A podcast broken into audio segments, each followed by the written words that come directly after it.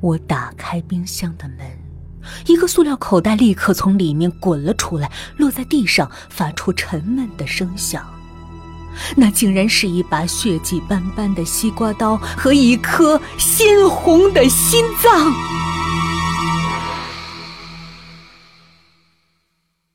你是说你自己很可能得了精神分裂？我躺在一张躺椅上，旁边坐着一个英俊的年轻人，西装革履，颇有些绅士风度。是。我无力的回答了一句。这个男人叫程峰。是我的初中同学，但我很难把他与以前那个又矮又胖、满脸鼻涕的程峰联系起来。那个时候，几乎每个人都认为他不会有出息，可是他还是考上了重点大学的心理系，成为了一个钻石王老五级的心理咨询师。程峰沉默良久，才说：“也许不是你想象那么严重，应该只是普通的梦游而已。我给你开点安眠药。”嗯，睡前吃点你可能压力太大了。女孩子干自由职业还是太勉强。其实对女孩子来说，最好的减压方式是逛街，有时间多逛逛，找个男朋友，最好找个稳定的工作。逛街，逛街需要钱的。我无奈的说：“你以为每个人都跟你一样小资啊？”他看着我，眼神突然变得温柔。阿萨，要不来我这儿工作吧，做我秘书，我给你双倍工资。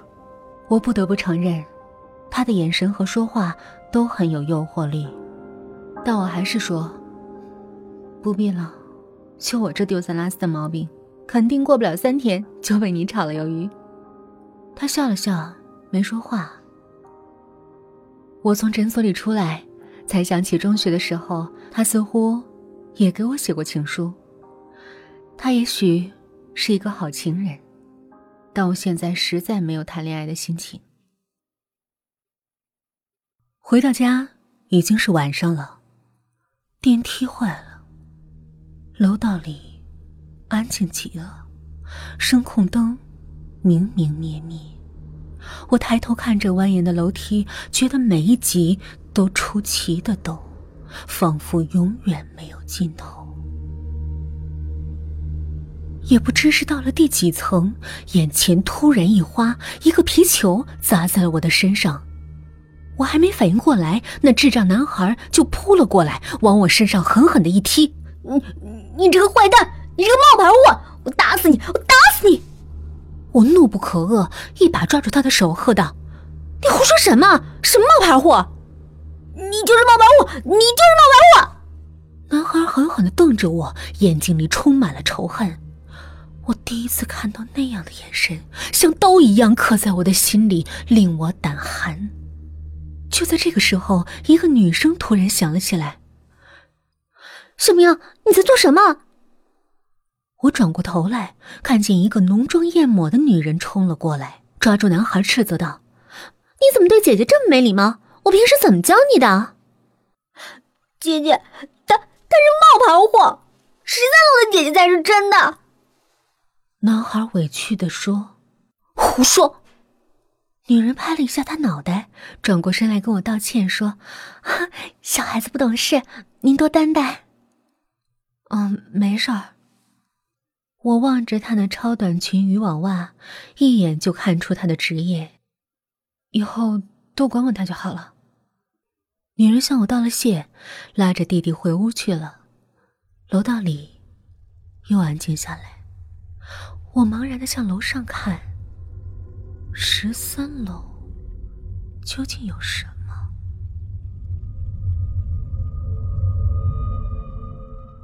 那个晚上，我又梦见了我自己，他用仇恨的眼神看着我，手里拿着一把锋利的西瓜刀。我想叫，但喉咙里什么声音也发不出，身上像压着一块巨大的石头，令我无法呼吸。醒过来的时候，已经是第二天下午了。程峰的药还真是有效，不过依然治不了我的噩梦。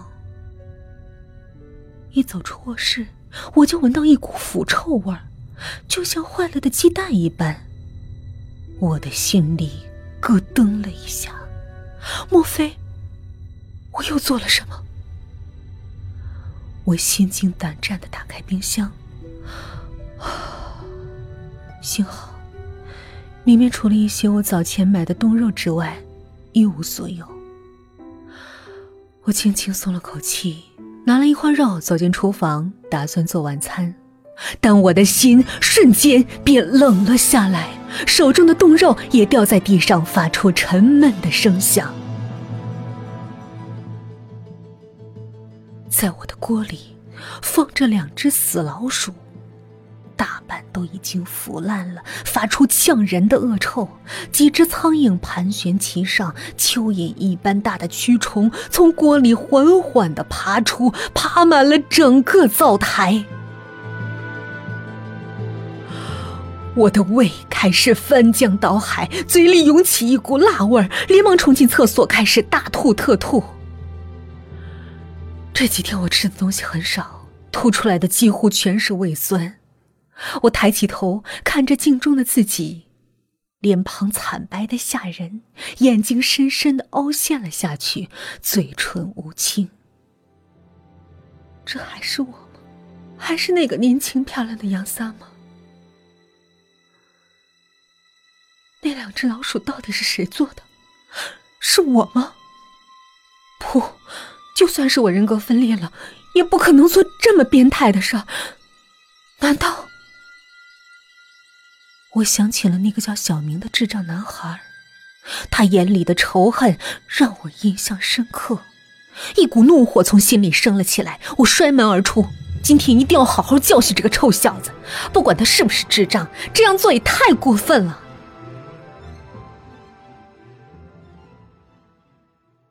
小明家的门是虚掩着的，我想也没想就推门冲了进去。这是我第一次进到这对姐弟的家。屋里的陈设很简单，但很干净。小明坐在沙发上，正兴致勃勃的玩着弹珠。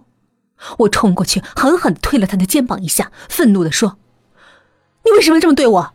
我到底有什么地方对不起你了？”他抬起头。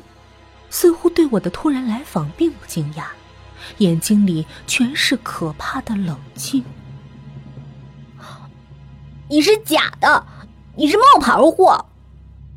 男孩咬牙切齿的说着，但话还没说完，他的目光一下子凝固了，紧紧的盯着我的身后，眼中的冷静慢慢变成了恐惧。一丝彻骨的寒意从我的背上爬了上来，全身上下每一根汗毛都竖了起来，四肢一片冰凉。